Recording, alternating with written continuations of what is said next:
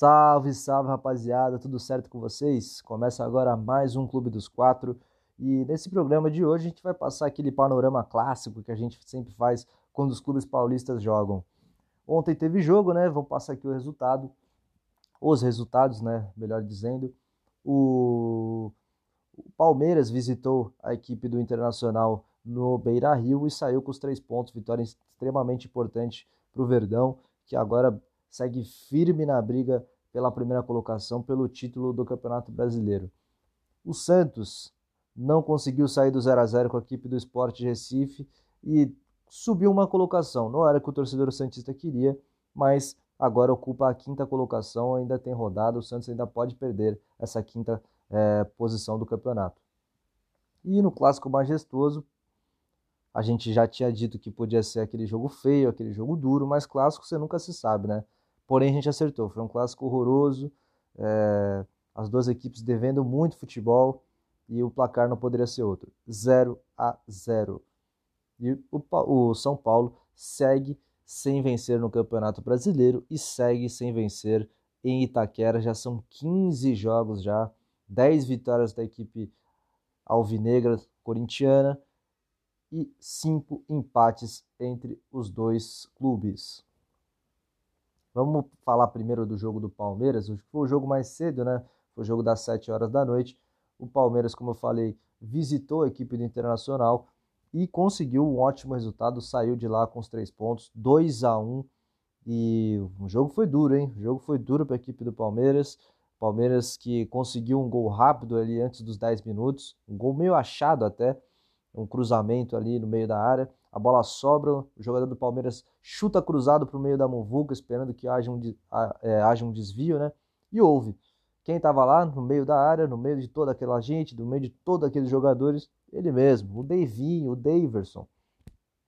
Jogador que estava encostado na equipe do Palmeiras, mas que ganhou uma chance contra o Juventude, aproveitou e hoje vem jogando, vem ganhando minutos importantes na equipe titular do técnico Abel Ferreira.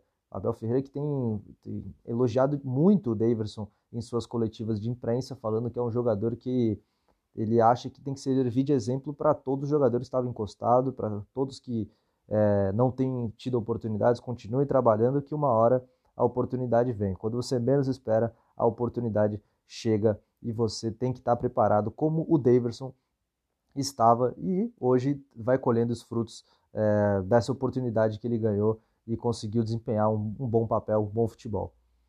Bom, o, o Internacional, quem acompanhou ontem o nosso podcast, o João Guimarães aqui, nosso repórter da Rádio Gama Esportiva, falou aqui onde o Palmeiras deveria tomar cuidado, né? Que era com o atacante Yuri Alberto, que foi muito bem marcado, mas também o lado esquerdo é, da defesa do Palmeiras, que seria é, que teria o Caio Vidal, jogador que deu muito trabalho ali para o Renan, que estava improvisado. A gente que errou bastante na escalação, né? Passaram, a gente foi olhar aquelas escalações que os jornais passam, né? Expectativa, que era o Felipe Melo ser escalado como zagueiro e o Vitor Luiz ocupar a lateral esquerda, até o Scarpa ser poupado. No final, todo mundo errou tudo. O Abel Ferreira quis mudar tudo, optou pelo Kusevich, que é um zagueiro de origem, e o, o Renan improvisado na lateral esquerda e a dúvida também no meio-campo era se o Gustavo Scarpa seria poupado é, e o Rafael Veiga entraria na sua vaga. No final, jogou os dois é, e o Palmeiras teve um meio-campo de bastante criação, porém não foi o que aconteceu no jogo, viu? O Palmeiras fez aqui, achou o gol, mas depois pouca coisa criou. O Inter também teve muita dificuldade de criação. É, Palmeiras mais se fechou esperando os contra-ataques do que é, buscou fazer mais gols. O Palmeiras, quando fez o primeiro, apenas se fechou buscando é, aqueles contra-ataques ali para matar o jogo, porém sem grandes oportunidades também para a equipe do Palmeiras. Passados o primeiro tempo, primeiro tempo morno, né? A entrada do segundo tempo, o técnico Abel Ferreira optou por optou não, teve que trocar o Breno Lopes que estava ali pela, pela ponta é, esquerda teve que optar porque o Breno Lopes parece sofreu com problemas físicos dentro do no, no vestiário, teve que sa ser sacado. E aí o técnico Abel Ferreira optou pela entrada do Vitor Luiz, é, se desfazendo do Renan como lateral esquerdo e colocando o fazendo o esquema com três zagueiros, com o Kusevich, o Renan e o Luan. E assim o Inter teve muita dificuldade de criação, porém até os é, 80, 70 minutos o Inter teve uma grande chance ali, uma boa trama ali com o Patrick e o Caio Vidal. O Patrick aciona muito bem o Caio Vidal, que entra na área, né? consegue é, passar pelo Kusevich e o Kusevich foi juvenil no lance, né? O jogo estava bom, tava bom para o Palmeiras, o Inter não conseguia grandes chances. E aí o Kusevich dá aquele empurrãozinho maroto no, no jogador Caio Vidal e o juiz não marcou o pênalti no momento. Porém, a gente sabe que o VAR está de olho em tudo, né? E o VAR foi acionado, o juiz foi até a linha do VAR e viu que realmente teve um empurrão marcou o pênalti e também expulsou o Kusevich por ser uma chance clara e manifesta de gol para a equipe do Colorado. Aí marcado o pênalti para o Internacional, quem estava na bola? Ele mesmo, Edenilson, ex-Corinthians e que gosta de bater um pênalti. Hein? Como bate bem o pênalti Edenilson, bate com muita é, categoria, muita tranquilidade, sem chance para o goleiro Jailson. Ele apenas chapa a bola ali, alta, sem chance nenhuma para o goleirão do Palmeiras. E aí, depois que o Inter faz esse gol, né, empata o jogo, a expectativa é que o Inter fosse para cima, como foi, mas também é, que o Palmeiras se perdesse na partida. O Palmeiras sentisse o gol, mas não foi o que aconteceu. O Inter até tentou ir para cima, mas o Palmeiras se mostrava muito bem postado defensivamente e no contra-ataque aproveitou para matar o jogo. Um dos gols mais estranhos que eu já vi nos últimos, anos, nos, nos, últimos tempos cruzamento ali veio e o Danilo vai bater com uma perna, ele chuta com a outra e a bola sobe pra caramba e acaba morrendo no fundo da rede. O Danilo que fez uma excelente partida, viu? Tem que se destacar assim que o Danilo foi um jogador muito criticado porque ele ganhou muito destaque é, na Libertadores, né? Jogou muito bem a final contra o Santos, mas do mundial é, até o, até os dias até o mês de, de junho, assim, não teve, não, não teve o, o mesmo futebol, perdeu a posição no time, no time titular e era muito criticado por, por parte da torcida é, alviverde. Porém, ontem jogou muita bola, parece que ele vem recuperando o seu bom futebol, o que é algo muito importante para esse time do Palmeiras, que ganha mais uma posição, é, mais uma opção de extrema qualidade no setor de meio campo, volante que pode jogar tanto mais avançado quanto mais recuado. Um jogador muito interessante dessa equipe do Palmeiras. E vamos torcer para que ele recupere esse bom futebol, é, até por, por ser um jogador que é, já vinha sido pensado até na seleção de base, enfim, é um jogador para a gente ficar de olho, sim. Aí, o Palmeiras fez 2 a 1 já no finalzinho do jogo, né? Como a gente tem falado aqui, parece que é uma marca desse time do Palmeiras, um time que não se entrega, que busca o resultado até o final. E mais uma vez é premiado por essa persistência, sai é, de Porto Alegre com os três pontos e como a gente e como eu falei aqui é um resultado que põe o Palmeiras diretamente na briga pelo título do Campeonato Brasileiro. Bom, falamos do Palmeiras, vamos falar agora do Santos, que foi o jogo seguindo a ordem né, é, dos jogos. O Santos enfrentou a equipe do Sport Recife, 8 e meia da noite, é, na Vila Belmiro e o Santos que perdeu uma ótima oportunidade de, de embalar né, no Campeonato Brasileiro. O Santos que vinha de bons resultados, empatou com o Grêmio fora de casa, venceu, os, venceu duas vezes o São Paulo e o Atlético Mineiro na Vila Belmiro. E aí tinha a chance agora de vencer também o esporte é, também na Vila Belmiro, porém não foi o que aconteceu. O Santos teve muita dificuldade no setor de criação, muita dificuldade para é, superar né, a, a, forte defesa do esporte, a muralha é, rubro-negra que o esporte criou. E parece que tem se tornado uma, uma tônica do, de, é, em termos de dificuldade desse time do Fernando Diniz. Se a gente for comparar, é, os jogos que o Santos venceu na Vila Belmiro foram de times que normalmente buscam o resultado, né? vem para vencer o jogo, não vem apenas para se defender. E quando o Santos jogou com a equipe do Juventude, por exemplo, e e ontem mesmo com a equipe do esporte, foram equipes que vieram extremamente fechadas, é, apenas buscando contra-ataques, jogando por uma bola, o que dificultou muito o jogo para o Fernando do, do Santos, é, do Santos Futebol Clube. E, e parece que é uma tônica mesmo. O Santos precisa aprender, até o Camacho falou, ó, tem time, os times, tem times que nem sempre vão vir para jogar bola aqui, tem times que vão vir para jogar por uma bola, um contra-ataque, e a gente tem que saber é, vencer esse tipo de confronto. É difícil, é difícil, mas se você quer alcançar voos mais altos no campeonato, você tem que vencer equipes que estão que vêm mais fechadas, que vêm para jogar um futebol mais feio, um futebol por uma bola, mas que é, ainda assim pode render um resultado interessante para esses, esses, esses times. O Santos também que. Bom, falando um pouco do jogo. O Santos começou melhor, teve oportunidades né, naqueles primeiros 15 minutos iniciais de pura pressão do time da casa. O esporte soube suportar essa pressão. E depois, depois disso, o Santos não conseguiu mais grandes oportunidades. Teve o meio-campo do Santos foi mal ontem. O Jean Mota, que vinha de, de uma boa sequência de jogos, Gabriel Pirani também. O Camacho foi o grande destaque desse meio campo do Santista, e não foi nem na criação, foi na marcação. Ele roubou muitas bolas ali importantes, mais uma boa partida do Camacho.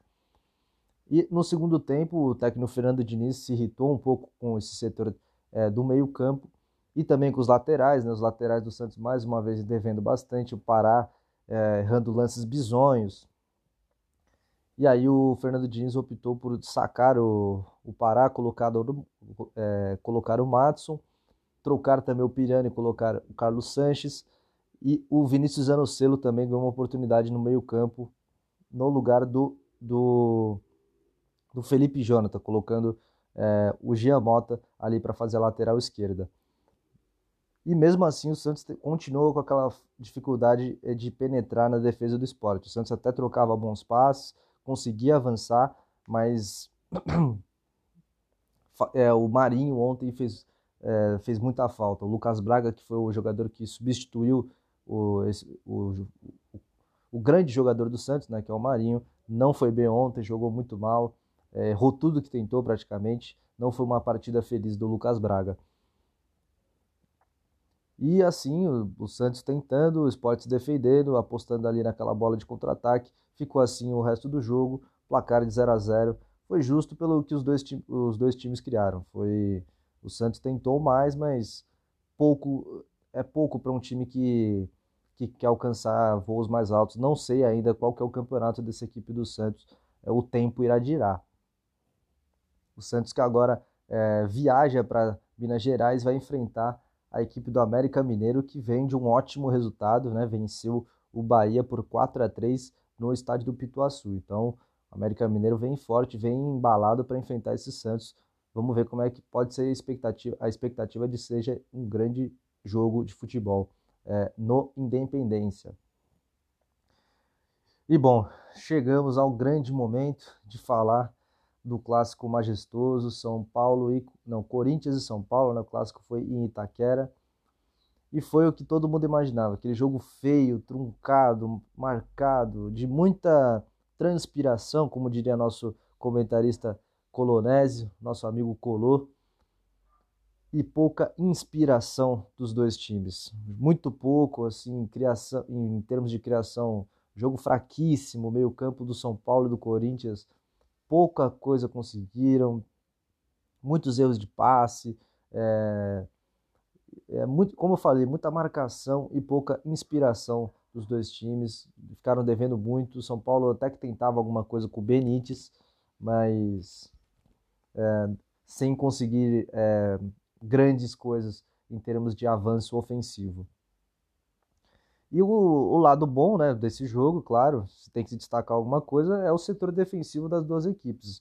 É, vou começar a falar pelo São Paulo, que era o, era o que estava mais devendo ultimamente. Né? O São Paulo contou com o retorno do Miranda, e é impressionante como o Miranda ele, é, ele faz crescer né, esse sistema defensivo do São Paulo. Ele é um jogador é, extremamente confiável, é um jogador de nível altíssimo. E ele faz essa zaga do São Paulo é, um pouco seguir, né, o, seguir a, o comando dele, né? O Miranda é aquele, foi o capitão da equipe de São Paulo, o jogador que comanda essa defesa de São Paulo e fala para eles, ó, oh, gente, confia aqui, vamos, vamos jogar tranquilo, vamos jogar de boa, tô aqui. Miranda é aquele jogador que passa confiança na defesa do São Paulo, então importante retorno é, para esse time, para o tricolor paulista. E pro lado do Corinthians, o João Vitor tem se tornado um zagueiro extremamente eficiente, muito bom jogador, um jogador que também participa um pouco na construção de jogo, tem um bom passe e tem feito uma boa dupla com o Gil. Uma boa dupla com o Gil, não tem tomado muitos gols, se não me engano, tomou o primeiro nos últimos jogos contra a equipe do Fluminense, ali naquela jogada do, no, no gol de cabeça do Casares.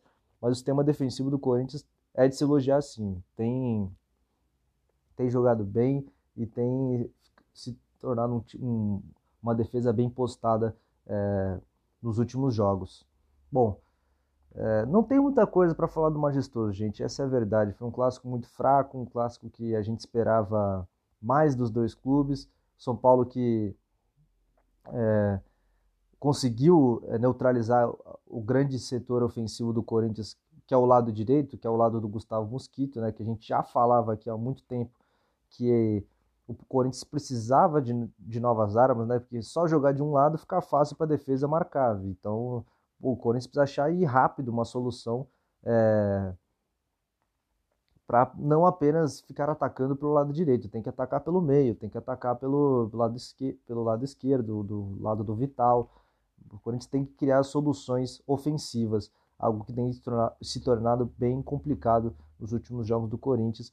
E como a gente falou aqui, conforme você mantém apenas uma jogada, né, mantém apenas, é, ataca apenas uh, por um setor, é, facilita muito é, para o time adversário montar uma defesa, montar uma marcação que anule é, é, esse jogador que, que consegue criar por este lado do campo.